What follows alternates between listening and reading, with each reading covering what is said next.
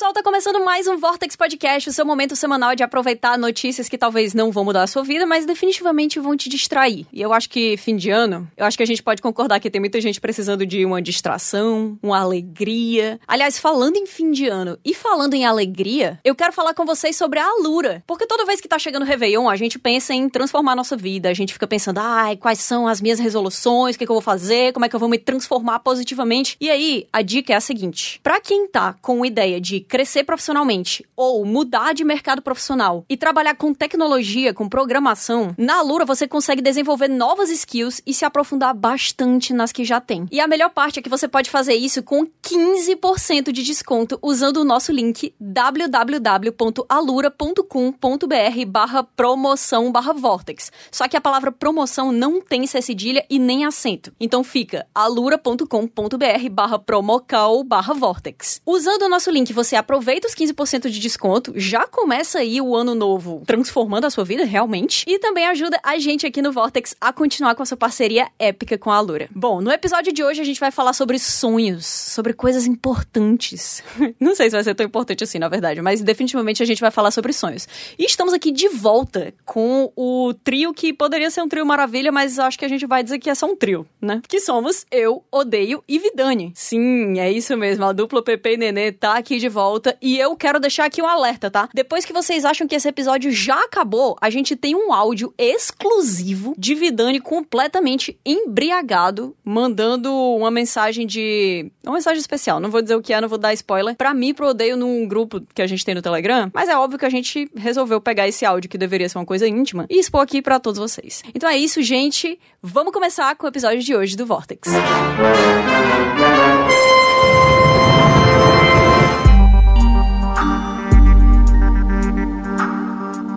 quero saber o que, que tá acontecendo na vida de vocês, agora que eu já passei o programa passado inteiro desabafando sobre a tragédia que aconteceu na minha vida. O que, que vocês estão. O que vocês estão fazendo? Tu tava falando aí, Odeio, antes de começar a gravação que tu tá assistindo Yu Yu Hakusho. Fala a verdade, pô. Mas eu tô. E eu vou dizer mais, vou, vou criar uma polêmica aqui. Vou te falar que eu gostei, hein? Eu acho, inclusive, que eu não gostei porque é um dos animes que eu mais gosto na minha vida. É possível, é possível. Pô, eu tô sentindo falta de muita coisa, mas aí eu comecei a prestar atenção em outras coisas que são simplesmente ruins, assim. tem coisas que eu não gosto porque eu gosto do anime, tem coisas que eu não gosto porque é ruim mesmo. Então, assim, quando, como o One Piece veio, e o One Piece é muito bom, muito bom mesmo, live action. Muito, muito bom. bom. É foda, é muito bom ele traz uma referência nova, né? Porque se a referência fosse só o Death Note ainda, eu tava é. achando foda. Cara, é pra tu ver, né? É, tem isso. A gente não pode ter uma oportunidade de ser feliz, cara. É, Exatamente. porque na próxima eu vou querer ser feliz de novo. E esse é o problema. Né? Tanto quanto. O pior sentimento do ser humano é a esperança, né? Por favor, tirei minha esperança. Exato, não quero esperança, não. Mas eu vou falar, só piora, viu, Dave? Fica tranquilo, seu velho. Ih pra mim, nunca foi. Até porque eu não assisti na TV, tá? Ah, eu não assisti o Hakusho na então, TV. Então o cabelo, cabelo do Kurama tá bonito. Ah, não. Só que tu não tá vendo a, a, o live action na TV. Eu já ia dizer, então o cabelo do Kurama tá bonito, porque na tela do celular. não, não, não tá. eu não assisti o desenho na TV. Quando eu assisti, eu já era grandinho. Então não tenho essa nostalgia pelo desenho, sabe?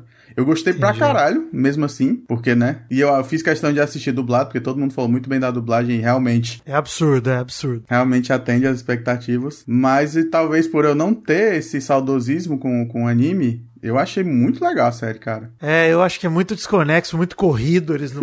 e assim, parte do que eu gosto de Yu é justamente que eles demoram para construir as paradas. Tipo, o Kuabara é chega, verdade. ele é um cuzão, e aí ele vai ficando legal. E no live action, se você cortar o Kuabara inteiro, você não tem problema nenhum, praticamente. Porque assim, é, cinco episódios é muito pouco, pô. Eu pensei nisso imediatamente. Cinco episódios? É, cinco episódios e te... não vai até o final de todas as sagas, mas ele chega até o final do Torneio das Trevas. Porra, não existe isso em cinco episódios? Loucura, loucura. Caraca, não, pô. Aí, aí é maluquice. É, Pronto. tô te falando, você vai ver. Não. Angariou um hater, o cara, meu Deus. ele fez um ololô em mim, pô. Exato. Tem um personagem que é um dos meus favoritos, que ele é um coadjuvante total, ele é um vilão, né? E ele chama Suzuki o Palhaço das Trevas. Você sabe quem é ele? O cara se apega, é foda. E aí, o Suzuki, ele tem um lance que eu acho maravilhoso, que ele é obcecado pela própria beleza. Maravilhoso. Tem isso em comum com o Suzuki, inclusive, que é uma parada de você ser arrogante com a própria aparência. E aí, o Suzuki, ele solta frases como essa aqui, por exemplo. A palavra belo foi inventada para mim. Isso é muito bom. Isso é muito bom, na moralzinha. Isso, é muito... ah, isso aqui, ó. Eu avisei para sempre usar belo antes do meu nome. Porra. É muito foda. Ele queria que a galera chame ele de Belo Suzuki. Pô, é muito foda. Você tá maluco, gente. Caraca, eu queria ser assim. Que coisa massa, pô. E, pô, e, e, isso é uma parada também que eu critico da série, porque a série, o Yu Yu é um desenho mó bem humorado, engraçado e tal. Dublado mais ainda, mas o japonês já é engraçado. E a série é séria, É bem engraçado o japonês já. É, é eu achei bem, bem obscuro, assim. Eu só vi o trailer, né? Eu tô tentando entrar na conversa aqui. mas, mas, é, mas é mesmo. Não, mas realmente, ah, então. é, o, clima é, o clima é outro. Clima, até você já começa... Não, mas aí não sei se é spoiler. Mas assim... Não. não, mas tipo, a premissa é do negócio. A gente sabe que o Yusuke começa morto, né? Sim. É, e a gente sabe Pô. também que ele não conheceu o tá. outro mundo por querer. Né? Exato. Exatamente. A cena do, do, do atropelamento dele... Muito tosca, pô. Tosca. É tosca e muito violenta. É. Cara, todo mundo fala que uma das coisas mais legais dessa série tá cenas de luta e Cara, cenas de violência, cenas de né? luta, A ação vou... tá maravilhoso. Maravilhoso. É, eu, eu achei, inclusive, melhor que One Piece. Ah, eu também achei. As é, cenas de luta também achei. Muito, é o fraco muito. do One Piece, inclusive, né? Pois é, é, pois é. É, o fraco de One Piece, mas o One Piece tem o Zoro na cena de luta, né? Então vamos pensar. É. tem, que, tem que botar a mão na consciência. Uma parada que me deixou puto que eu falo pra você, Odeio, que talvez você não tenha prestado atenção que você estava envolvido, mas, cara, a cena que o Yusuke ressuscita mesmo, tipo, que ele volta à vida, né, pra ser um detetive sobrenatural, ele Sim. passa na frente da mãe dele, que tava no velório dele, a mãe velando ele, e ele fala, tipo, segura aqui que eu já volto, e vai embora. Com a casa Caraca, em chamas. Não, dá, não tem não reação dá, nenhuma. Eu falei, cara, isso não é ruim porque eu tô fã do anime, isso é ruim porque é ruim, pô.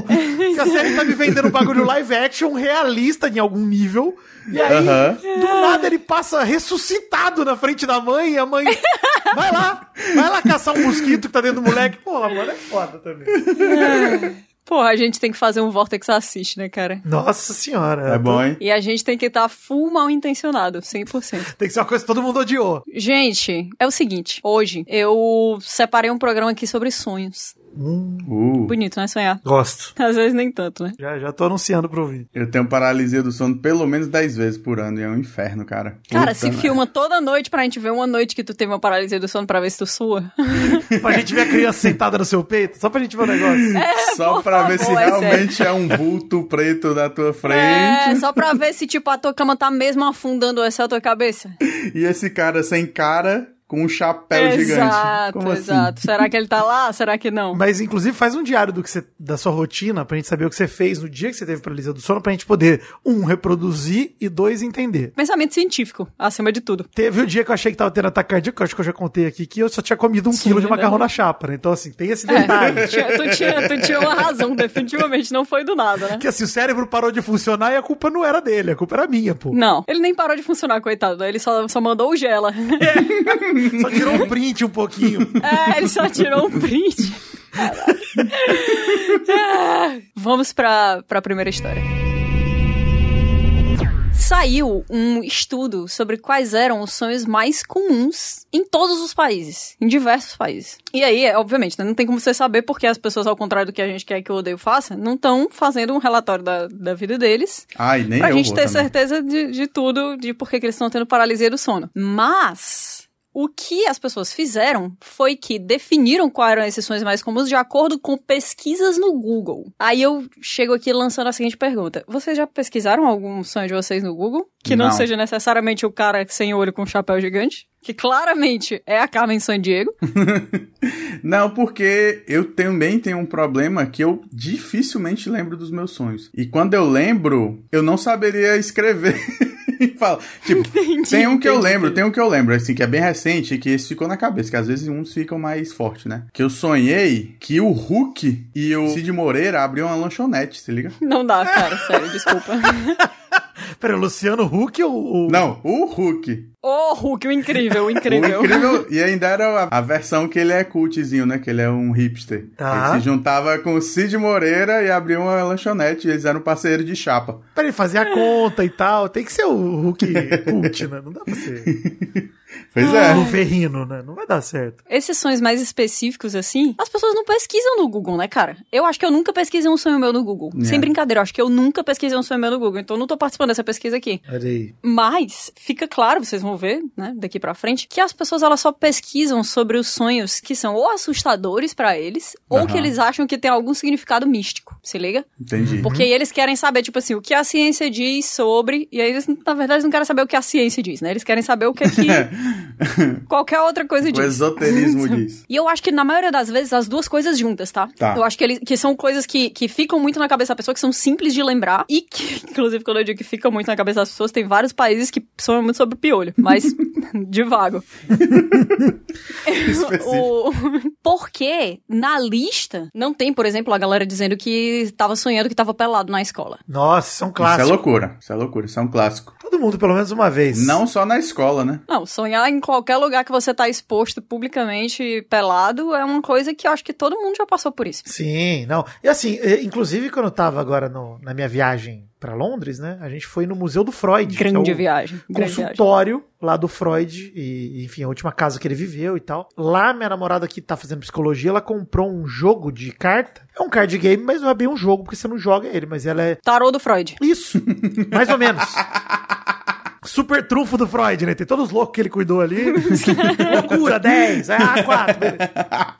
Que é isso? Caraca, sacanagem. É brincadeira hein, esse negócio. Ó, eu faço, eu, eu, faço tratamento com psicanálise, gente. Tô fazendo brincadeira aqui, chamando de louco, mas é tudo piada. Que eu tenho um lugar de fala. Exato. Tô louco faz muitos anos, é. Mas assim, aí esse Dream Decoder aí, que são 60 cartas, que tem ali o significado de uns sonhos padrão ali que a galera tem. A gente usou, assim, durante a viagem a gente segundo olhou. Segundo Freud, coisas. né? Vale a pena dizer. Eu não sei se é segundo Freud ou só vendia na lojinha da casa do Freud. E não, não é cara, dele. não é possível, porque Freud é um dos, dos grandes nomes de interpretação de sonho. Ele tem. Eu não sei se é, se é um livro só e dividiram em dois quando eu vi o negócio, mas tem o volume 1 e o volume 2. Interpretação dos sonhos de Freud. É, eu acho que usaram o trabalho do Freud para fazer esse joguinho aí. Tipo, você tem, sei lá, medo de urso. Aí fala, não, mas é porque quando você era criança você viu um cara muito peludo que tava transando com a sua mãe. Se liga? É, tem, sempre a ver com a mãe. Tem, tem que ter a ver com a mãe. É muito Freud. Freud vibes isso, é muito. É, pois é.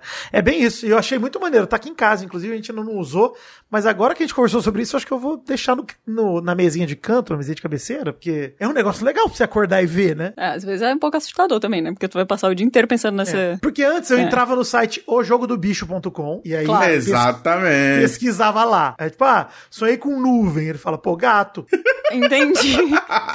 Obviamente, gato. Pô, cadê? Não, calma, calma. Abre esse site aí que eu vou te falar os sonhos mais comuns nos países e tu vai me dizer em que eles deveriam jogar no bicho. tá aberto aqui, ó, o jogo do bicho.com. Não é possível. Eu não sou, eu não digo para ninguém jogar em nada porque tá tendo polêmica aí de influenciador dizendo jogo de aposta, mas Por favor, não façam isso. Inclusive o jogo do bicho é ilegal, né? Ilega é ilegal? Já diria Zeca Pagodinho, né? É ilegal? Com interrogação. Não é ilegal. Quando eu era criança, tinha em todo lugar coisa de jogo do bicho, cara. Ainda tem, viu?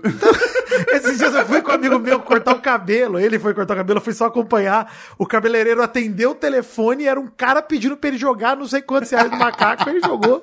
Ia falar do consultório, mas é salão, né? É um consultório, não deixa de ser um consultório. Porque a gente sabe que todo cabeleireiro é também psicólogo, né? Exato. E esse, no caso, bicheiro. Amador, amador, mas, pô, e bicheiro. Ele, cara, o cara é multiclasse mesmo. Três, três classes diferentes. Bom demais. Beijo, Rodrigones, o grande craque. Beijo, Rodrigones. É o seguinte, tá? Eu amo quando as pessoas pegam informações muito, sei lá, confusas ou complexas ou longas e elas dizem assim: vamos desenhar pro preguiçoso? Eu sou o seu público-alvo. Muito obrigada. Vou deixar aqui no nosso chat essa imagem belíssima. O sonho mais comum em todos os países. Olha aí. Caraca. Mas calma, não fiquem olhando ainda. Vocês vão olhar depois, vão olhar depois, porque eu vou falar e vocês têm que reagir. Todo mundo fechando a imagenzinha aí, tá? Já fechei, já fechei. Tá bom. Vou começar aqui pela América do Norte. Canadá e Estados Unidos sonham muito com a mesma coisa, que é dente caindo. Caraca, eu já ouvi uma explicação disso aí, hein? É, familiar. Tem algo, tem a explicação mística que hum. eu já ouvi várias vezes, que é o pessoal dizendo assim, ah, se você sonha com dente caindo é porque um familiar seu vai morrer. Ah. Então, eu digo, o pessoal do Canadá e dos Estados Unidos não tem mais nenhum familiar vivo, porque aqui... então, eu já tinha ouvido outra parada, que era sonhar com dente caindo é sinal de mudança, sinal que algo na sua vida precisa mudar. É, um, é uma hum. boa teoria. O, o, dente caindo pode, se for um dente de leite, pode significar que vai vir algo novo no lugar, né? Esse é o lance. Hum. Pô, mas dente de leite você tem até que idade, não é possível. Mas o sonho você é imortal, né? Você é uma criança e você é, é um mas como que tu sabe que é um dente de leite no sonho? Ele nasce o outro assim no lugar? Pois é, é verdade, tem que checar no sonho, né? Às vezes no sonho você só sabe das coisas. é. E diz, como era que era de leite? Como é que tu sabe? Cara, eu sabia. Eu senti. É. Tinha é. gosto, né, de Nescau. exatamente, exatamente.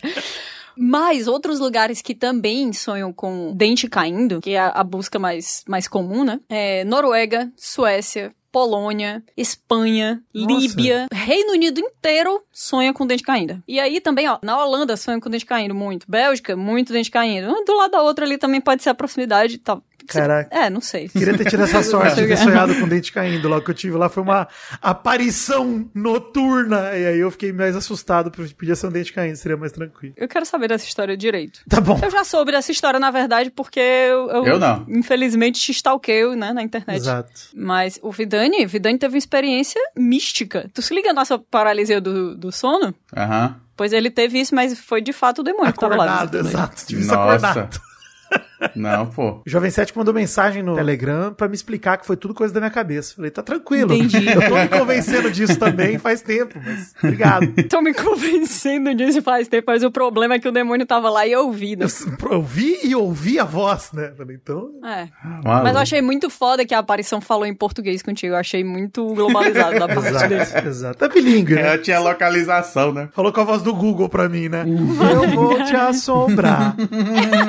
é muito triste que a gente não esteja fazendo sobre fantasma esse programa. Mas enfim, no futuro a gente volta a fazer programa sobre fantasma. Austrália também, é, dente caindo. Nova Zelândia também, dente caindo. E aí, vamos chegar na América do Sul. Hum. América do Sul inteira, inteira não, mas quase toda é, sonha com pragas no geral. Tipo, bichos, bichos, bichos que são pragas. Peçonhentos. Peçonhentos. E aí tem três exceções, que são a Bolívia, a Guiana e o Suriname, que sonham, na verdade, com bebês.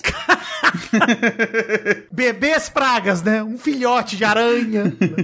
é, poderia, poderia ser um filhote de aranha, mas é um, é um bebê humano. Um bebê tá humano. Bom. A pesquisa mais comum de sonhos no Brasil é cobra. Nossa, Quem já sonha sonhei. com cobra tem que, tem que jogar onde? Por favor, Vidani. Primeiro, tu não falou do dente caindo, tá? Ah, putz, do dente caindo eu vou pesquisar, mas com cobra, o mais impressionante é que não é com cobra, você joga no leão, né? Sonha com cobra, que? você joga no leão. Tem, tem duas vertentes. Tem a vertente que diz que sonhou com bicho, joga no bicho. Beleza. Mas no site ojogodobicho.com, ele fala, se você sonhar com cobra... Que é o oficial, o oficial. É, ele fala que é um sonho não muito bom, tá picando, sendo picado por uma cobra é traição de amigo, trabalho sendo feito, olha isso, trabalho sendo feito, cara, que bagulho preconceituoso. Problemas financeiros, se for uma cobra grande, cautela com falsos amigos. Não é um jogo do bicho isso, eles estão, tem toda a explicação é mística, pesquisa, deve ter uma galera que é procura as coisas e vai acabar aí. Tem a explicação primeiro, depois tem aqui, ó, cobra pequena, desentendimentos na família e com os parentes. Tem bicho leão, G16, grupo 16, dezena 62, centena 362, milhar 8362, é isso aí, ó. Gente, não faz. O jogo do bicho ele faz muito pouco sentido para mim no geral. Dezena, centena. Ó, sonhar com dente, deixa eu ver. Mal agouro. Sobretudo se os dentes possuírem alguma enfermidade. Então é isso aí, tá? Mal agouro. Ah, porque às vezes. Ih, aí não é de leite, né? Não, aí joga com porco. Joga no porco. É. E quando você sonha com um bebê? Bebê, vamos ver aqui. Bebê. O bom que tá, tô com o site aberto aqui e tá listado em ordem alfabética. Foi isso que é, é, muito bom, vai tomar no cu. É muito massa isso aí, pô. Sonho com o bebê é bom, pô. Tudo referente à criança só pode significar pureza, beleza e alegria. Felicidades, novos amores, novas amizades. Olha que legal, como eu gostei. Ele termina com tal talvez uma gravidez. Porque o sonho não é tão literal. talvez, talvez. Quem sabe? E o bicho é porco também, assim como Ué. o dente.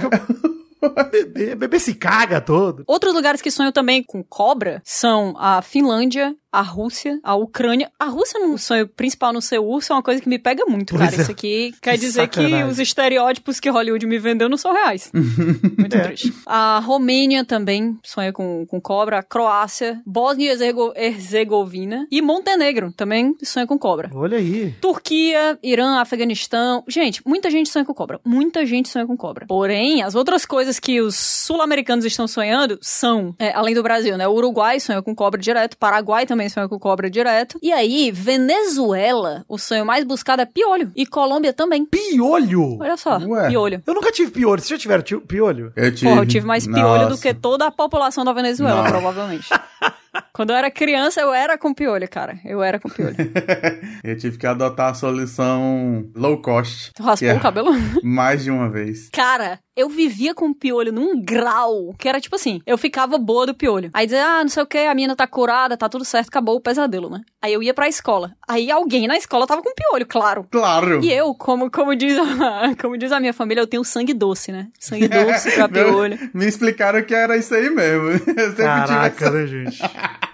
Se eu cheguei perto de alguém com alguma praga, essa praga certamente irá se mover para mim, talvez até desistir da pessoa que ela estava originalmente.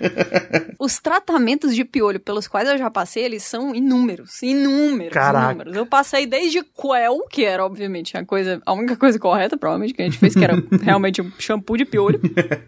Tinha sessões, isso, isso era quando eu tinha, sei lá, 5 anos, se liga? Uhum. Várias das minhas memórias, até eu ter, por aí, uns 5, 6 anos, várias das minhas memórias mais vívidas têm a ver com piolho, inclusive. Talvez eu seja uma, né? talvez eu seja uma colombiana ou venezuelana, na verdade. Tua, tua, mãe te cortou o cabelo curtinho pra você parar de ter piolho, Kátia, ou não?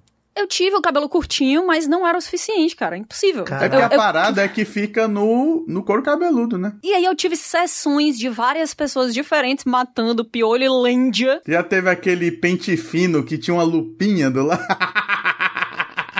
Tipo, Era um pente fino que ele tinha uma é lupinha para você investigar o couro cabeludo. Cara, isso é inútil, pô. A pessoa precisa ser muito.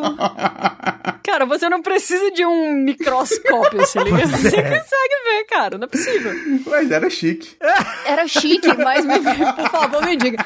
Quem é que tem apenas uma Lândia, aponta a pessoa pra você pegar uma lupa e ficar olhando aqui. Sherlock mirando a sua cabeça, pô. O que deu certo foi a passagem do tempo, tá? Cachaça botaram na minha cabeça. Caraca. É... Caraca. Nossa, várias vezes botaram cachaça na minha cabeça. Inclusive, não deu certo. Aí as piadas depois que não dava certo a cachaça. Ah, os piores estão tudo bebo.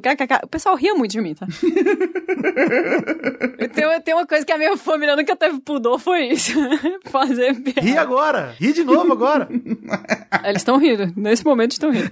Mas agora estou aqui, sem piolho, desde que eu sou criança, então quem venceu no final? Os piolhos, né? Continuam aí. Pois é. Sendo os objetos dos sonhos dos venezuelanos e colombianos. São sonhos ou pesadelos? Porque eu tô vendo aqui no. Eu tive que trocar de sonho, até porque não tinha no jogo do bicho o, o então. piolho. Mas tem no livro do sonho.com. E aí, eu encontrei já.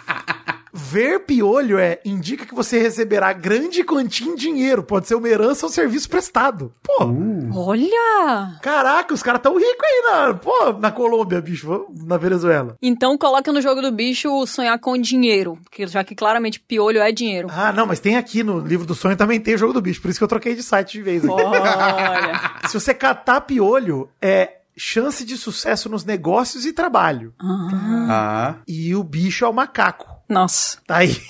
Eu queria muito que explicasse a relação, né? É que tem aquele negócio que a gente tava até falando no, no episódio da fofoca, que a hora que os macacos estão catando piolho uns dos outros, são momentos em que eles estreitam os laços sociais. Olha aí. E que pra gente, esse ato de catar piolho um do outro é tipo o que a gente faz quando a gente tá falando mal da vida alheia, fofocando. Isso mesmo. É isso mesmo, Just. gente. Isso mesmo. Inclusive, mandar é. um beijo aqui, que faz tempo que eu não gravo um Vortex, pro Léo Noites, que me perseguiu durante a viagem todo o corvo. em todas. Em todas. Tava em todas. Dá um beijo pra ele. Todos os dias os stories do Vidani. Tinha um, é. Toda vez aparecia um corvo, aí ele olhava e dizia assim, Leonardo Noite. aí o corvo olhando assim, o corvo tava tipo, fazendo o trabalho dele apenas, cara. Foda, foda. Ele foi designado, né, pra acompanhar a minha viagem pros corvos depois perguntarem o que, que ele eu fez. Eu tenho certeza ah, absoluta. E cuidado. Cuidado com o que vai acontecer contigo quando tu voltar pro Reino Unido da próxima vez. Certeza que ele que assoprou no, no ouvido do demônio pro demônio falar comigo. Caraca! Todo mundo sabe que corvo é um bicho ligado ao oculto. Exato. É verdade. Ao além. Se todo mundo sabe, é muito forte, todo né, cara? Mundo, certeza absoluta. Toda vez que uma frase começa, todo mundo sabe, 100% de certeza dela ser mentira. Tem vários sons estranhos, tá? De vários cantos diferentes, inclusive no resto da América do Sul a gente tem é, ratos, a pesquisa aqui do Chile. Tem aranhas, que são da Argentina. O Equador também é cobra, tá? Só deixando claro. Aí vamos ao que interessa, que são as coisas mais bizarras. Por exemplo, em Butão, o objeto de sonho mais pesquisado das pessoas é um arco-íris. Ué, legal, hein? Não é estranho isso? Onde é o botão? Caraca, arco-íris, cara. Eu acho que eu nunca sonhei com arco-íris. Lembro de um sonho. Nem Aliás, eu. seus sonhos têm cor, gente? Eu já ouvi falar que tem gente que sonha em preto e branco. Eu acho isso bizarro, tá? Vocês nunca notaram isso? A partir de agora fudeu, vocês vão notar. Caraca, agora. Pera, eu tô tentando lembrar aqui dos meus eu sonhos. Eu, eu não sei se eu enxergo cor ou se eu só suponho a existência de uma cor e na verdade tá sendo em preto e branco, entendeu? É, então, tudo que a gente faz no sonho é tudo menos enxergar, né? Então, assim, enxergar mesmo a gente não enxerga nada. Agora, se a gente é, sabe que sentido. tem cor, é porque tem cor. É, eu sinto que tem cor. Mas pode ser só o que da cor, entendeu? Não sei se. Ah, mas aí, né, a viagem de cada um. É. Em Chipre, as pessoas sonham com o mar. Olha! Sentido, né? Chipre é uma ilha. Na Eslovênia, por exemplo, as pessoas sonham muito com dinheiro. Hum. Dinheiro. Na Eslovênia e na África do Sul, tá? As pessoas sonham muito com dinheiro. Aí vem uma das sei lá, cara, das coisas mais incríveis dessa pesquisa que é na Albânia, a pesquisa mais comum de sonhos é seio. seio? Seio. Breast. Seio. Bom. Sonha, sonha com peitinho, o que acontece? Se alguém aí da, é da Albânia, por favor, explica pra gente o que, que tá acontecendo. Na Armênia, as pessoas são muito com uvas. Olha e aí, aí, vamos ver quem é que tem. Não sei se é algo a esconder, vai, mas tem alguma coisa estranha aí que aconteceu no passado dessas pessoas, que são Japão, França, México. México? E Madagascar são lugares onde as pessoas sonham muito com ex-relacionamentos. Nossa, que tristeza! Caraca, bicho! Nossa! Toda noite sonham com ex. Toda noite. A França é até sacanagem, porque é, o, é a terra do amor, né? É a terra do amor, eles estão sendo com ex-namorado. É, então talarico também tem esse detalhe aí. Ah, Luxemburgo também, tá? Luxemburgo também tá sonhando com ex-namorado aqui.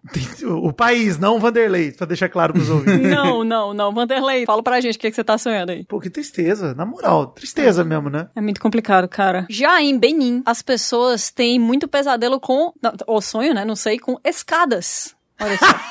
Gostei. Eu que já quebrei minha perna descendo escada, deveria ter esse sonho também. Eu acho que por muito tempo eu fiquei sonhando com escada com isso, sabia? Juro Caraca. pra vocês. Nossa, gente. Mas, pô, é bem específico, né? Escada escada. É, mas eu não disse se você tá subindo, descendo, caindo, sendo empurrado de que tipo de escada. Se são aquelas escadas que você sabe que você vai cair, que são aquelas em espiral, se liga? Isso, ou aquela escada que ela é colocada na parede, apoiada, só aquela escada, né? Que Nossa, não cara. Tá que pra mim é um, eu, morro de, eu morro de medo de altura, viu, gente? Inclusive. Aí, cara, você quer me deixar desesperado, é você me deixar com uma escadinha, assim, de procedência duvidosa, que você já sobe nela tremendo, eu já tô desesperado, completamente desesperado, não tem jeito. Quando você sobe sobe, uns dois degraus assim, e aí ela começa a balançar loucamente. Aí você pensa, eu já tô aqui, eu é. vou cair, cara, vai acontecer, é. mas eu já. Eu se eu for voltar para trás também vou cair, então não tem problema. É, não, e eu tenho esse lance. Cavalete de... também tem isso, né? Eu adoro botar, é, enfim, furar a parede, né? Fazer coisa de, ah, fazer essas coisas em casa, pendurar a coisa e tal, né? Então, às vezes eu subo na escada para pendurar um prego, um parafuso, que seja. Eu subo na escada, a hora que eu tô lá em cima eu penso, puta, eu tô sozinho em casa se eu cair, se minha eu cabeça ca... bater na, na quina Million Dollar Baby, tá ligado? Bater na, no banco, assim. Uhum. Difícil. Sozinho que eu morri. Sozinho, cara. Foi, cara, um jeito dumb ways to die 100%, né? Um jeito muito burro de morrer. E por quê? Porque eu queria pendurar meu quadro do Rock 4 na parede. Morri. Não, poder, pô.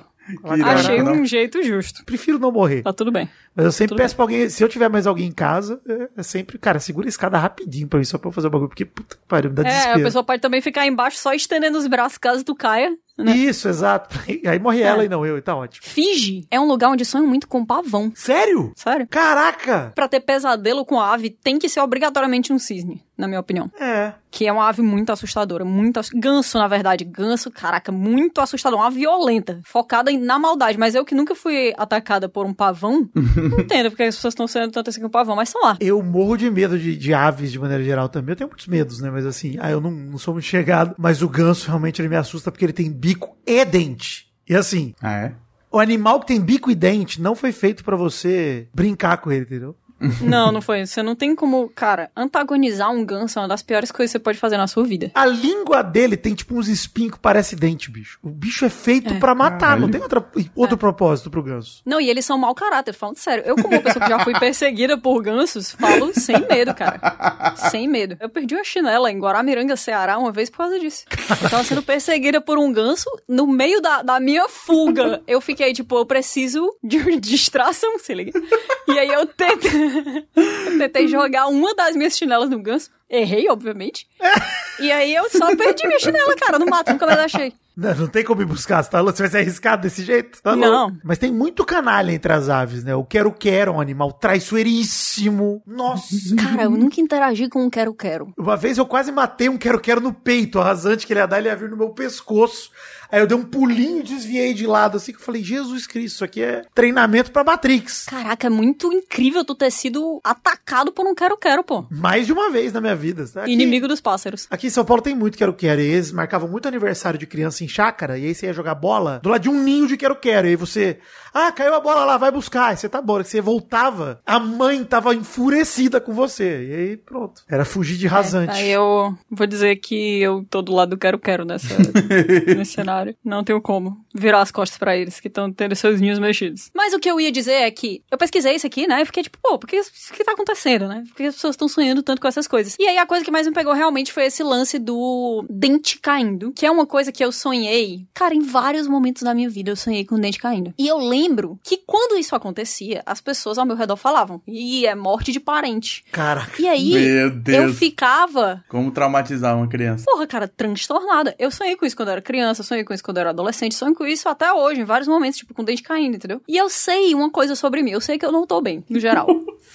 então isso me diz muito sobre quem sonha com o dente caindo. E aí eu fui ver e realmente parece. realmente não tô, não tô bem, né? Não, mas parece que tem uma ligação direta entre pessoas, a galera aí que comumente sonha com o dente caindo e estresse. Olha isso. Hum, olha aí. E não é, não é tipo uma coisa interpretação dos sonhos é, ponto, ponto com ponto br com a propaganda do jogo do não, Tigre é. embaixo. Sabe? É, peraí. Nada contra a interpretação dos sonhos ponto com ponto br. é, não, tá, tá, de boa. Inclusive quem acredita em Freud, aquela... Não, Bom tô brincando, tô brincando, Sigmund, tá tudo bem. Sigmund. Sigmund, que é íntima, né? Próxima. Existem estudos mesmo sobre isso, começando por um estudo bem pequeno que foi feito em 1984, que definiu que as pessoas que normalmente sonhavam com isso dos dentes caindo eram significativamente mais ansiosos e deprimidos, e que eles também tinham egos mais fracos e estavam menos satisfeitos com as próprias vidas. Tudo isso é muito triste. E que sentiam que tinham menos controle sobre essas vidas e se sentiam impotentes com uma certa frequência. Aí, claro, né, sempre tem a outra hipótese, que é a hipótese mais simples, que é a ideia de que essas pessoas que sonham com o dente caindo se preocupam mais com os dentes deles quando eles estão acordados. Se tem uma pessoa que tá com a cara sinistra, é claro que ela vai ficar sonhando que o dente dela tá caindo. Mas é importante considerar que várias dessas pessoas podem estar significativamente mais ansiosas e deprimidas. E aí eu vou dizer, como piorar a vida de uma pessoa que tá sonhando com o dente caindo porque ela tá estressada, é você chegar para essa pessoa e dizer que o parente dela vai morrer, cara. Caraca, a é verdade. A qualquer momento e você não vai saber quem é. Quer dizer, vai Gente, saber quando ele morrer. quando acontecer, exatamente. Isso é uma coisa que me perturbou durante vários momentos da minha vida. É uma coisa que me deixou muito infeliz em vários momentos. Então, por favor, não seja uma pessoa que vai chegar pra, pra qualquer pessoa, cara. Não precisa ser nem jovem. Pra qualquer pessoa que lança uma dessas. Porque a pessoa que tá sonhando com o dente caindo, ela já não tá bem. E a, a, gente também pode dizer a mesma coisa do pessoal no Reino Unido, nos Estados Unidos, no Canadá. No... a galera ali também tá bastante estressada. É isso. Porém, o grande motivo pelo qual eu resolvi falar sobre sonhos sonhos, é porque eu queria chegar na próxima notícia. Que essa notícia eu vou preparar vocês, tá? É uma notícia de passar raiva. Hum, Ui. Pra isso que eu vim. Startup focada em sonhos lúcidos diz que engenheiros de software poderão codar enquanto eles dormem. Ah, e o trabalho nunca mais será o mesmo. Pelo amor de Deus, hein? É o esquema do Robocop de nem quando você morre você pode parar de trabalhar. Nem dormindo, gente. Pelo amor de Deus. Eu vou dizer de quem é a culpa. A culpa é dessa galera que passou os últimos 10 anos jogando essa história de trabalho enquanto eles dormem. É verdade. A culpa é de vocês. Essa ideia jamais teria entrado na cabeça de ninguém se vocês tivessem ficado calados. É, caralho. Puta que pariu. Nossa, eu fico revoltado também. Cara, isso aqui me matou. Seu corpo vira o que? Um, um, realmente um zumbi, né? Uma lobotomia. Teu corpo tá funcionando e programando de Deus, não. Não, e eu fico pensando o seguinte: tem vários lugares que estão com a taxa de natalidade diminuindo drasticamente aí ao, ao, longo das últimas décadas, né? Aí o pessoal pensa, poxa, vai faltar mão de obra. O que, que a gente faz? Vamos obrigar as pessoas a trabalharem enquanto elas estão dormindo. A empresa que chama Prophetic está desenvolvendo uma tecnologia, né? Que é, obviamente é uma startup. A Prophetic é uma startup. Até hoje a gente não está trabalhando enquanto a gente dorme, então é, é só uma startup ainda Prophetic, mas no, no futuro eles vão ser os culpados. Uma startup apoiada por empreendedores, fundada no início desse ano, quer ajudar os trabalhadores a fazer exatamente isso: trabalhar enquanto eles dormem, usando uma peça principal, que é chamada de Halo. Halo, que para quem não sabe, como que fala isso? O, aquela rodela que os anjos tensionam na cabeça deles. A auréola. Ai, não sei se é porque eu ligo a auréola a Mamilo? mamilos. Eu também. É. Anjos têm mamilos, gente? Que pergunta aí pro Eduardo Spur. Nas pinturas renascentistas, sim. Tá bom. É um negócio muito irônico você pegar um, uma coisa que representa a bondade, né, a santidade, a inocência e você usar essa palavra para fazer as pessoas trabalharem enquanto dormem. A Prophetic diz que os consumidores podem induzir um estado de sonho lúcido que ocorre quando a pessoa tem um sonho e está ciente de que está dormindo. Meu Deus. O objetivo é dar às pessoas controle sobre os seus sonhos para que elas possam usar esse tempo produtivamente cara, eu não aguento mais a produtividade, cara. Eu não aguento mais. Eu vou dizer que se isso aí chegar a funcionar, eu só vou dormir. Que vai ser minha forma de protestar. Caramba. Porque aí eu fico produzindo. E a gente não vai raciocinar direito, eu acho, né? Dormindo. E aí vai ser a produtividade pela metade. O dobro da metade. Aí eu trabalho normal. Então, fui dormindo. Cara, por que uma pessoa eu sei que as pessoas têm esse objetivo tal de, sei lá, projeção astral enquanto elas estão dormindo, alguma coisa assim. Mas a ideia de que é desejável de alguma maneira ter sonhos lúcidos, ela me incomoda profundamente, que eu vou dizer pra vocês. Também. Eu não quero ter sonho lúcido. Ah, o ser humano tem que desapegar da ideia de ter controle de tudo na vida, gente. Pelo amor de Deus. Desapega, pelo menos é, o sonho. Eu, como uma pessoa que tem problemas com isso, eu quero controlar absolutamente tudo e não sei pedir ajuda. Se eu puder fazer isso também enquanto eu tô dormindo, acabou pra mim, cara. Exato. Não pode abrir essa porta, pô. Não pode, não pode, não pode. É, e aí eles dizem assim: um CEO pode, por exemplo, praticar para uma reunião próxima do conselho de acionistas. Um atleta pode executar jogadas. Um web designer pode criar novos modelos. O fator limitante é a sua imaginação, diz o CEO e fundador da Tag One, o Eric Wolberg. Já temos o nome de um inimigo aqui, né? A ideia de induzir o estado de sonho lúcido não é nova. Já inventaram tiaras, máscaras de olhos e caixas com eletrodos que grudam na testa para tentar preencher esse espaço de mercado. Mas, até agora, não deu certo, né? Até mesmo alguns suplementos afirmam que facilitariam chegar a esse estado. Mas ainda há um apetite por novas tecnologias, já que o potencial de criatividade e resolução de problemas é tão grande que muitos mercados trabalham nessa medida de criar sonhos lúcidos para conseguir, né, abraçar essa fatia de mercado, que na verdade não é uma fatia de mercado, né? É a fatia de descanso das pessoas. As pessoas estão é o único, o único momento inclusive que muita gente descansa enquanto elas estão dormindo. E mal, dependendo de quanto você trabalha, você nem consegue descansar direito, velho. Pois é. A galera que acabou de ter filho, que mal dorme. Nossa. Eles vão dormir e aí, enquanto eles estão dormindo, eles vão tipo, poxa, vou aproveitar que eu tô dormindo aqui pra tirar o atraso aqui do trabalho. Gente, nossa, que inferno. Que inferno, que inferno. Isso aí é, é, Black Mirror. Essa série é a responsável por várias ideias que nunca deveriam ter saído em voz alta da boca de ninguém. Verdade. Esse pessoal aqui também tá ligado a, a ele, né? Que tá ligado também a várias notícias que muita gente não quer ouvir. Elon Musk. Hum. Porque hum. para criar o Halo, a Prophetic está trabalhando com o fundador da Card 79, que projetou o dispositivo Neuralink N1 para Elon Musk, que é outra coisa bastante Black Mirror. Eu quero saber, vocês estão preparados para a distopia na qual inevitavelmente todos nós viveremos? Se é que alguém pode afirmar que a gente já não tá vivendo nessa distopia, né? Pois é, não entendi muito viveremos. Mas. eu não acho que a gente pega essa tecnologia viva ainda, não, hein? Que isso? 30 anos atrás não tinha nada, era telefone fixo. É mesmo. Vamos pegar né? tudo, tá? É, tu tá sendo otimista. Parece um negócio tão inacreditável, pô. Você tá planejando morrer quando, odeio? Tem esse detalhe também. Hoje, se possível. é isso? Porque assim, aí beleza, aí não chega, né? Porque eu falei aqui, mas eu percebi que fui um pouco arrogante. Mas é porque realmente, né, as coisas elas mudaram muito no nosso tempo de vida. Desde que a internet surgiu, o avanço das tecnologias foi assustador. E agora com inteligência artificial, que o pessoal tá fazendo sei lá, tudo. Inclusive, eu vi uma notícia um dia desse que a engenharia de materiais está sendo revolucionada por causa de, de inteligência artificial, porque eles estão criando vários modelos e, tipo, fazendo testes em, em, tempo real e descobrindo várias coisas que a gente demoraria sei lá quanto tempo. Caramba. Inclusive, eu tô aqui com os dedos muito cruzados esperando que isso signifique que em breve teremos um implante de disco, já que agora eu tirei mais de 50% do meu em uma cirurgia de hérnia, e que eu possa finalmente ter uma esperança pro futuro. Até agora, inclusive, não temos, tá? A gente não tem implante de, de, de disco cervical e nem nada do tipo. O difícil vai ser chegar isso pelo plano de saúde. É, mas a, a, própria cirurgia não chegou pelo plano de saúde, porque esses desgraçados me deixaram à deriva. Mas eu acho que uma discussão que eu queria ter com vocês é sobre essa necessidade da gente ser produtivo em todos os momentos. E eu posso dizer, acho que com alguma segurança, que a audiência do Vortex, como um todo, não é bem assim, né? Porque a gente não é um podcast que traz a ideia de produtividade. Não, definitivamente não. Então, assim, talvez seja um lugar seguro para dizer isso. Mas eu conheço muitas pessoas que, por exemplo, não leem ficção porque não tem tempo para isso, mas leem vários livros de desenvolvimento pessoal e de outras coisas do tipo. Uhum. Que vão uhum. escutar podcast, não escutam Vortex Podcast, porque a gente tá trazendo aqui cultura muitas vezes, muitas, não sempre, mas muitas vezes inútil. Há controvérsias. Que é útil. Quem dita o que é, é. útil e o que é inútil no planeta, né? Deveria ser a gente, né? Eu acho também. Se ninguém estiver fazendo esse trabalho, eu me candidato onde eu mando currículo, né, E dali pra frente, cuidado, né? É incrível que foi só tu trazer esse, essa temática à tona que meu Twitter começou a mostrar vídeo de p... E ele tá dando uma palestra aqui sobre como usar um tijolo de uma forma.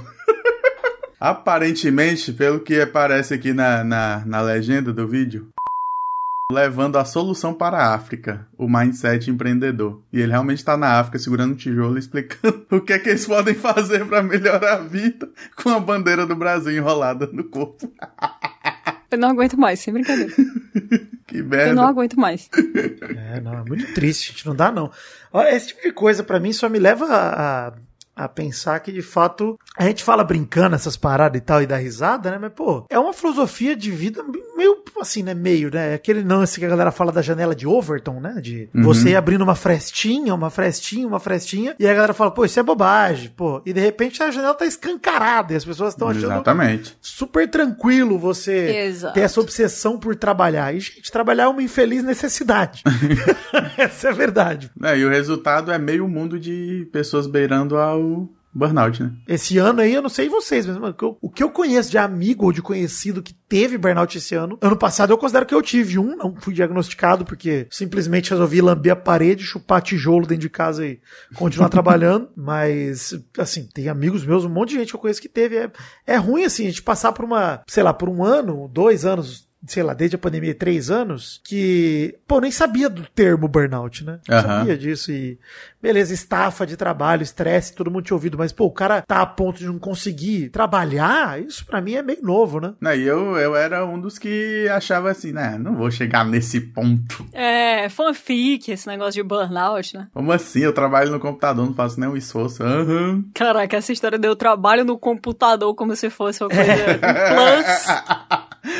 Nossa, que sorte ele tem. Obviamente a gente tá dizendo isso, mas a gente sabe que existem infinitos trabalhos que são muito mais difíceis do Com que o de qualquer um de nós. Mas assim, isso que o Vidani falou é engraçado, né? Porque vocês lembram que em algum momento na história da sociedade, a palavra estresse, ela não existia. Ninguém falava sobre estresse. Ninguém falava sobre isso. Ninguém dizia, tipo, ah, fulaninho tá mal e tudo mais, tá estressado. Tinha com esse sentido, assim, né? Mais de raiva, que a pessoa tinha raiva e não como... É, a pessoa às vezes estava cansada, às vezes ela tinha raiva, às vezes ela, ela tinha um monte de coisas, mas a palavra estresse é como um sentimento, como uma... Um, um, não, não, não é um sentimento, né? O estresse, ele é um sintoma. Uhum. É um negócio que não é tão antigo antigo assim, não. É uma coisa relativamente recente. E aí a mesma coisa com burnout, né? Teve muita gente que nasceu Todos nós nascemos quando essa palavra burnout, ela não chegava no nosso dia a dia, não existia. Não existia. E aí, uma das coisas que eu penso é, a gente só fala, ah, a pessoa tá em burnout. Quando a pessoa não consegue mais levantar da cama, quando ela não consegue mais falar com nenhum dos seus amigos nem familiares, quando a pessoa desliga, sabe? Quando dá uhum. tela azul o cérebro da pessoa. Quando a pessoa precisa ser hospitalizada muitas vezes. Mas vocês veem, pra,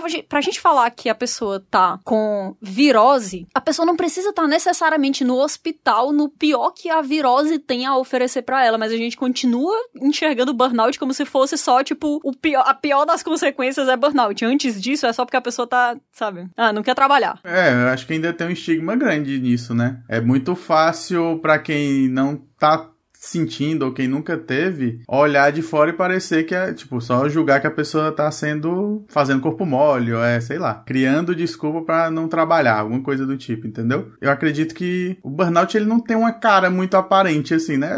Que a gente acaba que com o cansaço do dia a dia, a gente fica com essa cara de cansaço. Mas o burnout é diferente, né? Tanto que eu, quando tive, né, meu não diagnosticado caso de burnout, eu levantava ainda para trabalhar, mas eu passava, assim, cinco horas seguidas olhando pra tela ela sem mexer meus braços, porque eu não conseguia. Então, tipo, eu fisicamente eu tava ok e não conseguia, não conseguia produzir, não conseguia fazer assim um, um mínimo, o básico. É muito é doido. O cérebro isso. precisava descansar. É isso aí. E aí eu ficava horas e horas olhando pra tela sem fazer nada. Não, e, e é um lance que é um cansaço que vai além do físico, né? Muito além, muito além, mas a gente só leva em consideração seriamente quando ele chega no físico, né? É. E é muito difícil pedir ajuda para isso, cara. É difícil de identificar, é difícil de pedir ajuda. Puta, é difícil pra caramba, mano. É um bagulho, né? No fim, a gente, a gente sabe, né? Gente, quando sai da vida de criança, a gente encara uhum. a vida uhum. adulta um pouco, a gente sente o peso da responsabilidade de ter que trampar, né? Enfim, de ter que fazer as coisas. E aí, quando você soma isso ao momento que você tá no ápice do seu estresse, tá no. Você percebe que, cara, tudo para de funcionar. Você começa a comer mal, a dormir mal, a se relacionar mal, você começa a ficar grosseiro com as pessoas ao seu redor, sem paciência, tudo vai sendo um sintominha de cada vez, né? E a hora que você vê, você mano, você simplesmente não produz mais nada. Sua cabeça é como se você chegasse no. O, o Jô Soares tem uma frase num, num rolê que ele fala lá que é a calma que só o desespero dá. Caraca. Você chega numa um estado de paralisia tão grande que só consegue sentar e chorar. É isso. O resto nada sai. Você não consegue trabalhar, mais nada. Mas você tá em paz. ali sentado e desesperado, com uma calma que só o desespero é capaz de trazer. Mas isso é verdade, sabia? Assim, não só falando de trabalho, né? Mas quando você chega numa situação que você sabe que não dá para retornar, é porque eu, todo mundo que tá aqui, graças a Deus, né? Eu ia dizer eu, é como se vocês não me entendessem, mas vocês também, vocês também passam por isso. A gente joga muito videogame, muito videogame. Vocês já chegaram no ponto da vida de vocês que vocês ficam tipo, caraca, não dá para dar load, né? É. Que é tipo assim, acontece alguma coisa muito errada. Eu tive isso, obviamente, esses dias que, eu, que, que estourou a hernia e tudo mais eu fiquei mal e foi um dos piores momentos da minha vida. Sem exagero é, nenhum, pô. Sem exagero mesmo. No último Vortex eu tentei falar da maneira mais good vibes possível, mas não ironicamente, foram alguns dos piores dias da minha vida. Eu vivi um pesadelo, sabe? E aí eu pensava muito nisso, cara. Se eu pudesse voltar atrás, sabe? Se eu pudesse dar, dar load e, tentar novamente, assim, qual foi, qual foi a última vez que eu dei save na minha vida e que eu posso, tipo, tentar de novo, entendeu? Quais são as. Que decisões eu voltaria atrás, sabe? Do que eu tô arrependido de muitas coisas. E uma das coisas que eu mais pensava, que eu até falei no, no último episódio, foi isso: é que, tipo, eu queria muito poder voltar atrás e me exercitar, cara, sem brincadeira. Eu queria muito poder me exercitar. Queria muito poder fazer uma das coisas que eu mais falei mal na minha vida inteira. Eu queria muito poder fazer musculação de jeito responsável, sabe? Pra eu não chegar naquele ponto que, tipo assim, agora eu tô aqui com metade do meu disco entre duas vértebras acabado. Daqui a alguns anos, sei lá o que, que, vai acontecer. Não sei se vai ter implante, se não vai ter implante, o que, que vai rolar. Eu posso fazer muita musculação, mas, tipo, até que ponto eu consigo segurar uma coisa, entendeu? Porque os danos, eles são coisas que muitas vezes você não consegue voltar atrás. Então, quando a gente fala esse lance, ah, o burnout, não sei o que, trabalho, blá, blá, blá, às vezes é uma coisa que eu observo, é que as pessoas acham que dá simplesmente pra, tipo assim, ah, entrei em burnout, e aí parei ali um final de semana, tirei férias ali de 15 dias, resetou, tô bem de novo, vou de novo. E Sim. vai voltar no mesmo ritmo. E vai voltar no mesmo ritmo, que é mentira. Pois é. Porque todo mundo sabe que volta muito mais rápido. Pois é. Quando você tira férias de 15 dias e você tá quebrado, às vezes nem isso volta, sabe? E, obviamente, eu sei que tem muita gente que não tem a, a não tem o luxo de poder escolher, o luxo de poder diminuir o, o, ritmo, mas é uma coisa que eu tenho pensado muito nesses últimos dias, nesse último mês, principalmente, que eu, que eu vivi muito essa, essa situação, é que, cara, conselho de gente velha. Tem muitas vezes um fundo de verdade que quando você tá novo ainda, você não acha que tem que levar em consideração. É foda, né, cara? Que a gente acha que é muito inteligentão. A gente acha, cara, que sabe tudo, meu Deus. Hoje em dia, acho que um, uma das coisas mais sensacionais sobre a minha personalidade é que hoje em dia eu sei que eu sou burra, cara. Eu sei. e isso é um super poder. Porque aí você não vai cair na besteira de, sabe, dar uma rasteira em você mesmo. Tropeçar na pedra que você colocou no seu próprio caminho. O que tem a ver com o último assunto de hoje, que vou acabar em uma nota semi-positiva. Vamos. Hoje eu tô assim, né? Hoje eu tô inspiracional. Mas olha só, gente tinha que ter tido o um momento bad vibes nesse programa, hein? Eu tinha outra pauta aqui, mas era sobre cocô de novo. Eu pensei, não vou fazer isso com os meninos. Exato. tá ótimo. A última história de hoje é uma descoberta que eu fiz também muito recentemente, que aparentemente pensar sobre o futuro deixa a sua vida mais significativa e te impede de fazer coisas como o que eu fiz com a minha própria saúde. Vou explicar. A notícia diz assim: atenção plena ou mindfulness é uma coisa Nossa. muito popular nos dias de hoje e por uma boa razão, porque focar no momento em que você está pode melhorar nossa saúde, nosso bem-estar, promover compaixão e ajudar nos nossos relacionamentos. Mas que tal ir um pouco além do momento presente. Porque assim, pensar no futuro pode desencadear ansiedade. Pode é muito bom, né? Desencadeia sim ansiedade, todo mundo sabe disso. Mas um corpo crescente de pesquisa sugere que também pode tornar nossas vidas mais significativas. A matéria diz várias coisas. Começa a dizer, tipo, ah, porque os animais, a gente vê esse, esse comportamento em, em, animais de, tipo, estocar coisas pro futuro, né? Recursos e tudo mais. Inclusive, mais uma vez, os corvos são citados aqui como criaturas muito inteligentes, que a gente já sabe que são mais inteligentes, né, do que todos nós, porque são encabeçados por leonoides. E aí, eles falam que a coisa que separa os seres humanos, não sei se a gente pode nem afirmar isso, né, mas de que aparentemente separa os seres humanos do resto dos animais, é essa nossa capacidade de pensar em um futuro muito distante. Que a gente não pensa só, tipo, ah, no ano que vem, quando eu estiver aqui nesse mesmo lugar, eu preciso de coisa tal. Então, tipo, ah, na próxima estação vai ser inverno, né? Supondo que você não mora em Fortaleza, onde não existe esse inverno. então eu preciso estocar minhas comidas, fazendo isso, isso, A gente consegue pensar muito mais na frente. Então, essa nossa capacidade de simular um, um futuro possível é uma capacidade de prospecção que é extremamente valiosa e que pode melhorar a nossa vida de várias maneiras. Aí ele coloca aqui algumas maneiras e eu vou dizer para vocês. Pensar no futuro ajuda a gente a tomar decisões mais prudentes. O texto ele cita um pouco sobre esse negócio, ah, porque pensar no futuro vai moldar a nossa tomada de decisões, só que realmente vai. Por quê? Pesquisadores têm se interessado particularmente na psicologia que influencia o nosso processo de decisão entre receber algo agora versus receber algo de valor ainda maior, só que mais tarde. E em ah. geral, a gente como ser humano tem um viés psicológico que é a gente tende a escolher recompensas que são menores, mas a gente tende a escolher recompensas agora. Por exemplo, você prefere receber dois reais agora ou 50 reais daqui a três meses? Um entendeu? presente misterioso. um presente misterioso. e aí a galera pega e diz assim, pô, quero dois reais agora, não sei como é que eu vou estar daqui a um mês, que eu vou fazer com esses 50 reais, né? Pois é. Isso é uma coisa muito comum. E aí há um fenômeno que é conhecido como, em inglês, é delay discounting. Por exemplo, estudos mostram que a conexão atual com o possível possível evento futuro pode neutralizar esse desconto por atraso, né? Esse de delay discounting. E aí eles falam como que isso acontece. Em um estudo que foi feito no Reino Unido, os participantes foram instruídos a imaginar vividamente que estavam gastando 35 libras em um pub daqui a 180 dias versus simplesmente estimar o que é que eles acham que poderiam estar tá comprando daqui a 180 dias com 35 libras. Aí vocês podem pensar, poxa, é claro que os seres humanos que participaram de um estudo científico, eles estão pensando como é que eles poderiam investir essas 35 libras, então eles não estão pensando em gastar essas 35 libras num pub, e aí vocês estariam completamente errados. Ué? Os participantes da primeira condição, ou seja, os participantes que, que imaginaram vividamente gastando 35 libras num pub daqui a 180 dias, mostraram uma maior disposição a esperar esperar por uma recompensa futura do que os participantes que estavam nessa última condição. Porque, aparentemente, visualizar um futuro possível específico neutralizou esse viés psicológico que a gente tem de preferir uma recompensa agora do que no futuro uma recompensa maior. É. E aí tem outro estudo que mostrou que as pessoas que se sentiam mais próximas desse eu futuro delas, né, as pessoas que imaginavam com mais clareza quem elas seriam no futuro, como é que seria o futuro delas,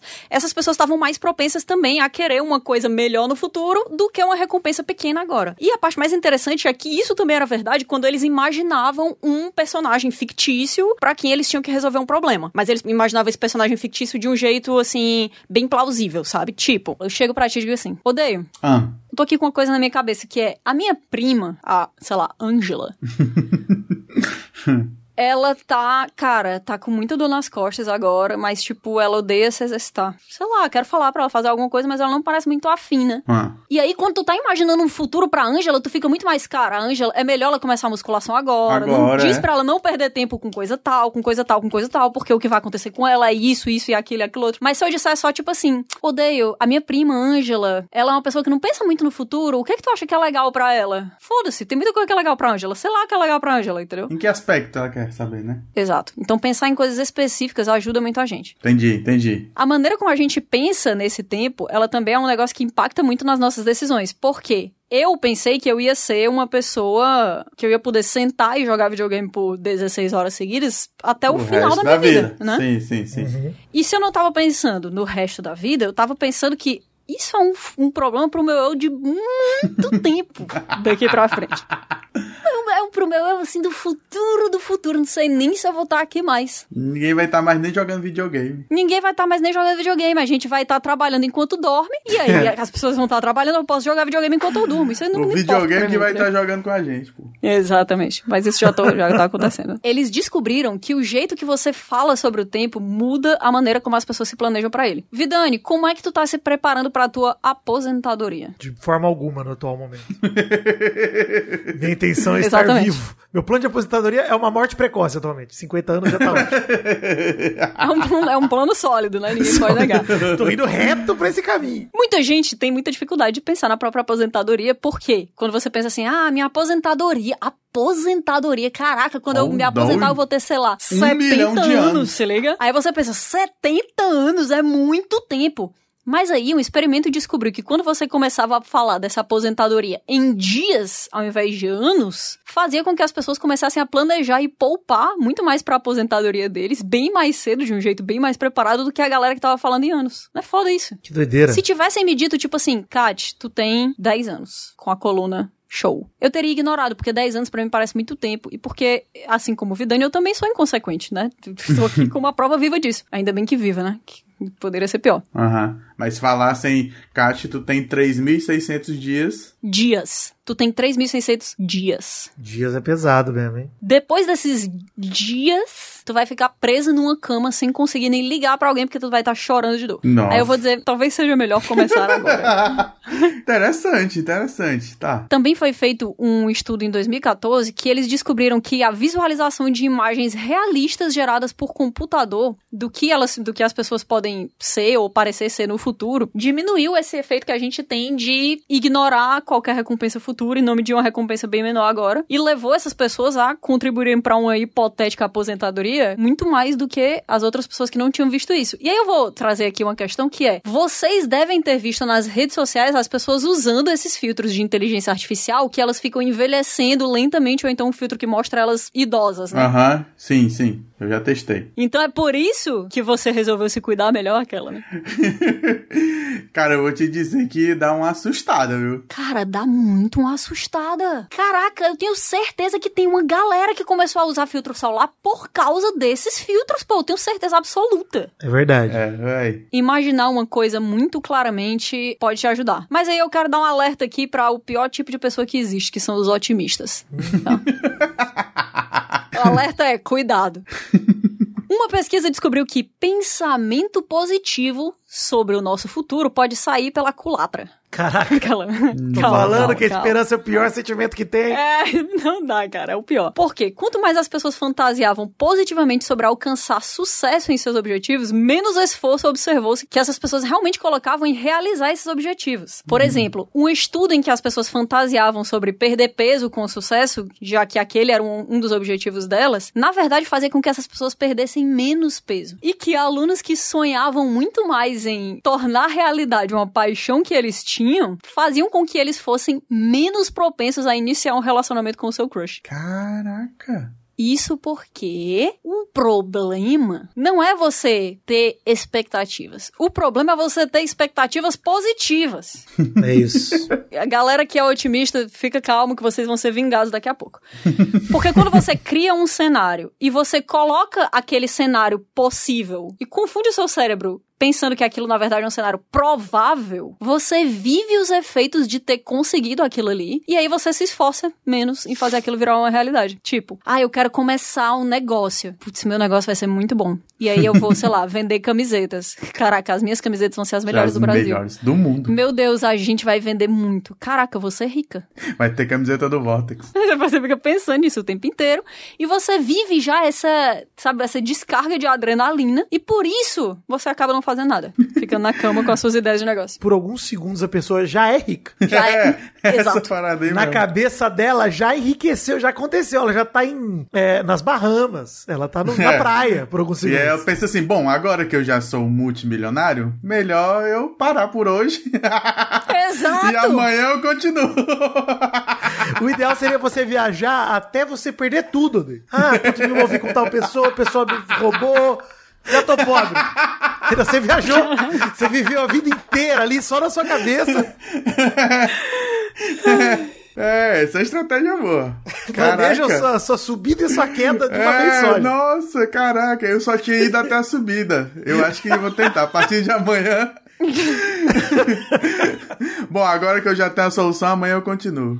Não, e vou gastar o dinheiro do meu eu futuro, né? Exatamente. Pô, se daqui a cinco anos eu vou ser milionária, eu vou ficar economizando agora em comprar delivery de comida todo dia. Não. Sempre, sempre você se programa para no final do, da viagem você se viciar em jogo de azar. Cara. E aí sempre vai dar errado, pô. Porra, entendi. Então, na tua concepção, o certo da gente imaginar o futuro é a gente imaginar que deu tudo certo e no final a gente perdeu tudo e tá morando de aluguel, é isso? Exato. Não, de aluguel é bondade, né? Tá morando na rua. Isso. Entendi. E aí você fica com medo extremo e volta a ser produtivo. Produtivo não, né? Que aí a gente volta para aquele negócio. Sem produtividade. Sem produtivo, quanto menos melhor.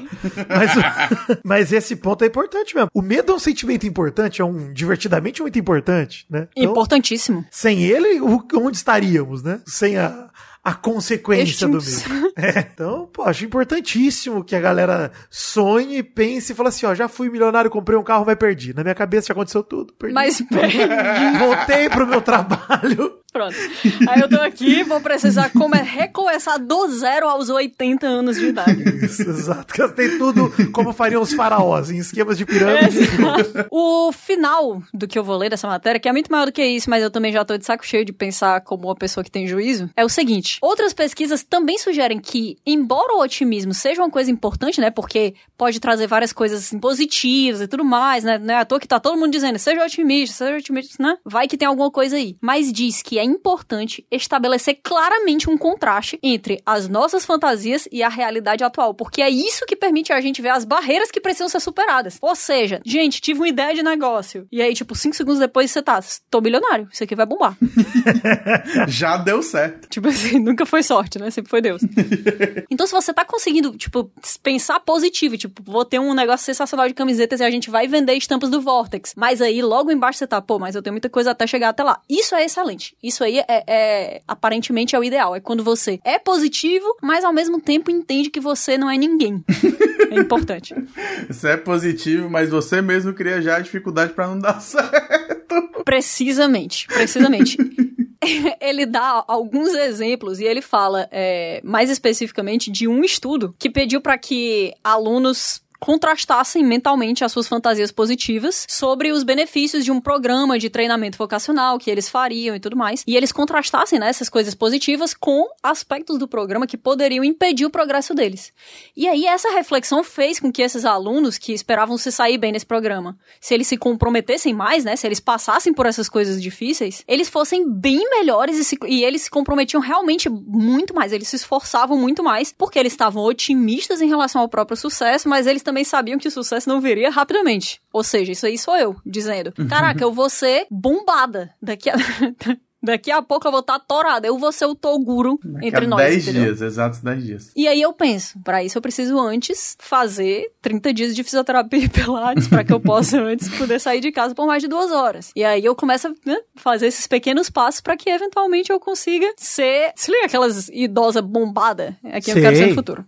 Sei. É quem eu quero ser. Eu quero ser, eu quero ser o que o Sr. K nos ensinou a querer ser. E aí, eles falam das pessoas que são tipo eu na vida real, que é essas pessoas que estavam pensando positivo, mas sabendo que não ia ser fácil, elas estavam em um lugar bem melhor do que a galera que só pensou assim, é, pensando bem, isso aqui não vai dar certo não, não sou bom o suficiente para isso, tudo mais. E aí, as pessoas que pensavam 100% negativo só não se esforçaram de nenhum jeito porque elas já tinham perdido, entendeu?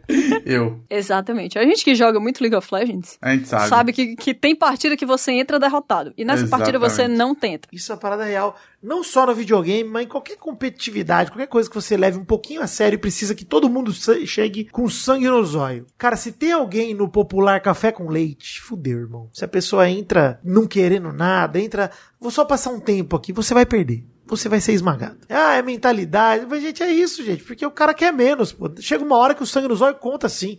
Pô, jogando bola, jogando videogame, qualquer coisa que eu já fiz na minha vida de que exigia um mínimo de competitividade, se tinha uma pessoa meio que tipo, ah. Tem alguém que tá ali a passeio, né? É, café com leite, o cara que tá lá passeio mesmo, já era. Estraga o rolê de todo mundo, inclusive. Contrastando com o Vortex passado, em que eu falei de coisas muito pesadas de maneira leve, eu tô falando de, de coisas que ainda não aconteceram ou que a gente sonha que pode acontecer de maneira pesada. Isso. E deixo vocês aqui com a reflexão, que é, sejam positivos, mas não tanto. Não tenho esperança. Na medida certa. É, e não tem esperança. Espere sempre o pior e aceite o que vier que não será o melhor. Perfeito, perfeito, perfeito. E se os dentes, se você tá sonhando com os dentes caindo, toma cuidado. Isso. Toma cuidado, porque você provavelmente tá à beira de um burnout, mas isso não quer dizer que nenhum familiar seu vai morrer. É, nem que você não tenha nenhuma cárie, então é bom dar uma passada no dentista se possível. E nem que não vai morrer, né? E nem que não vai morrer também. Mas usa fio dental, não custa, né? É. Exato. No dente, hein? No dente.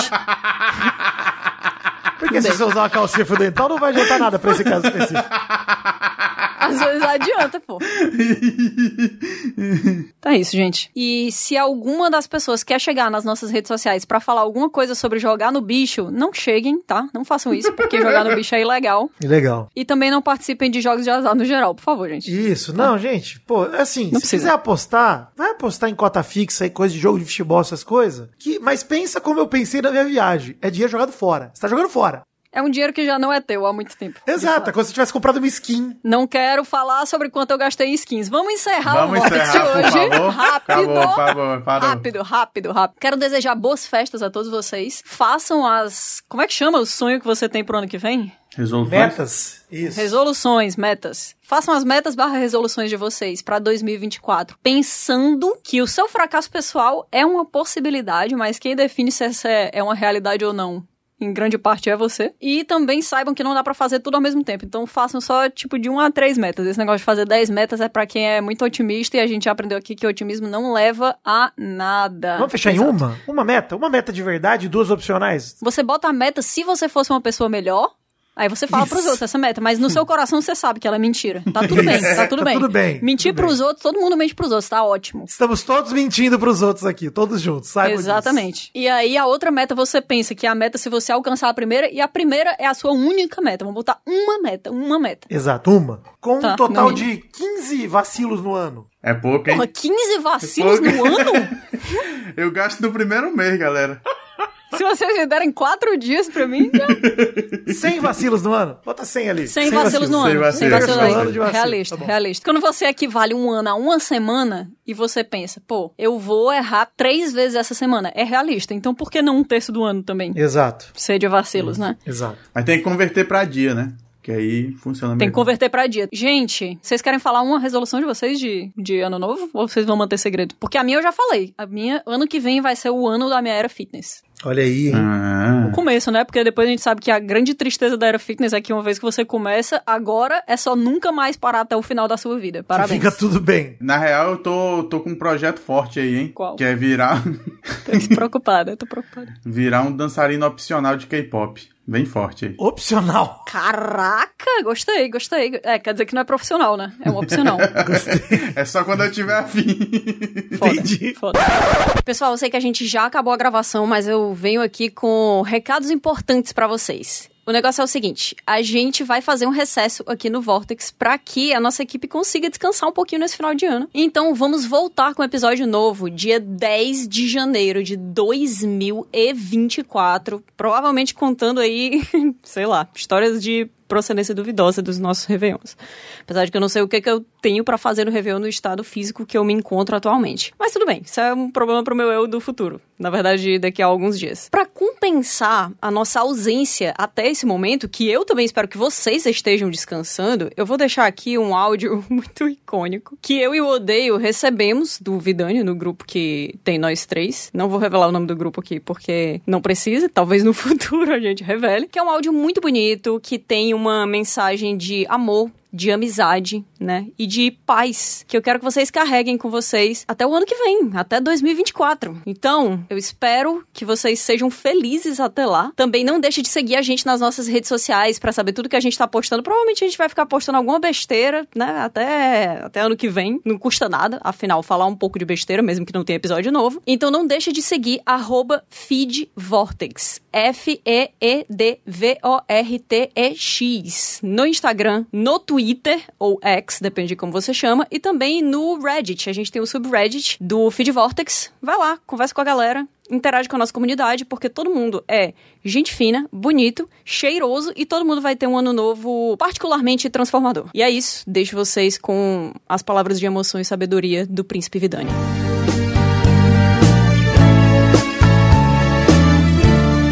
Gente, tô bêbado, mas queria dizer que vocês dois, sério, Sim. Eu tô bêbado, tá? Tá sim. Podem interpretar como vocês quiserem. Mas vocês dois, eu, Bruno, inclusive, que eu já considero um amigo, porque trocamos ideias por áudios. Mas vocês todos são parte do meu coração. Sério.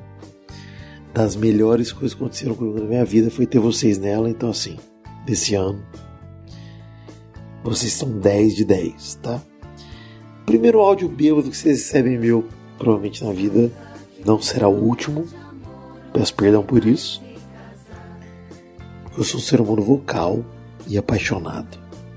Apaixonado pelos meus amigos. É isso. Gente, é isso, tá? Alegria, tranquilidade.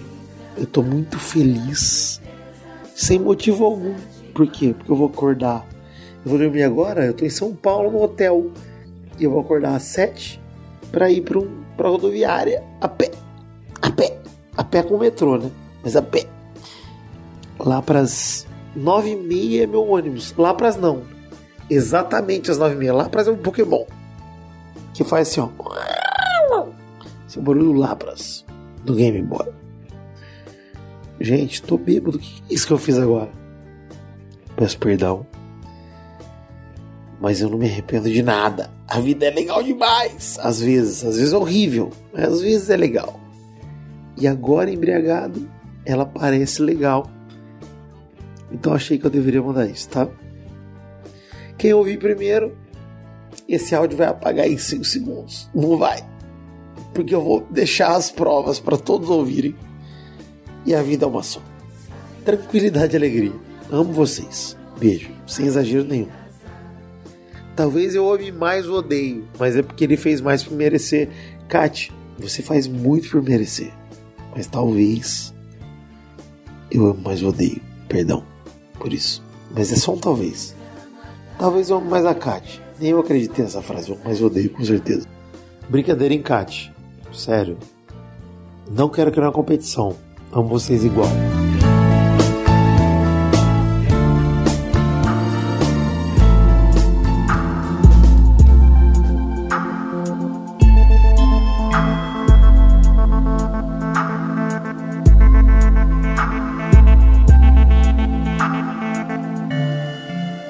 Parasol